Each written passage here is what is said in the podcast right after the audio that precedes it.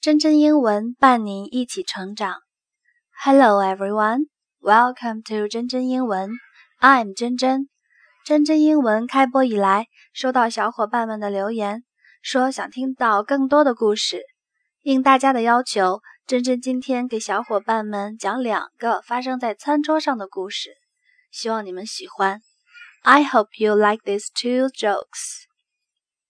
The first story A boy asks his father, Dad, are bugs good to eat? 一个男孩问他的爸爸：“爸爸，臭虫好吃吗？” That's disgusting. Don't talk about things like that over dinner. The dad replies. 爸爸说：“太恶心了，我们还是别在吃饭的时候讨论这个问题。” After dinner, the father asks, "Now, son, what did you want to ask me?" 饭后，爸爸说：“儿子，你刚刚想问我什么呢？” Oh, nothing. The boy says, "There was a bug in your soup, but now it's gone." 没事了，儿子回答。刚刚你汤里有个臭虫，现在没了。The second story. A gentleman was invited for dinner. When he hurried there and sat down, he was happy to see a roast pig in front of his seat.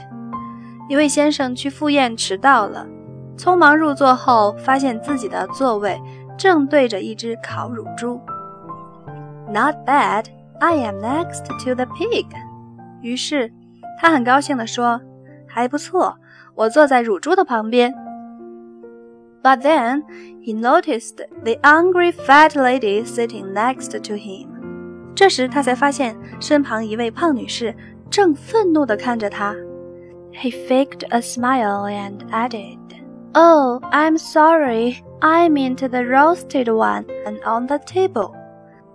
他忙陪笑改口道：“对不起，我没有说你，我说的是桌子上那只烤好的。” 喜欢今天的故事吗？在喜马拉雅上搜索并订阅“真真英文”，或添加微信公众号“真真味道”，留言给我吧。If you like this program, I really appreciate that you subscribe my account.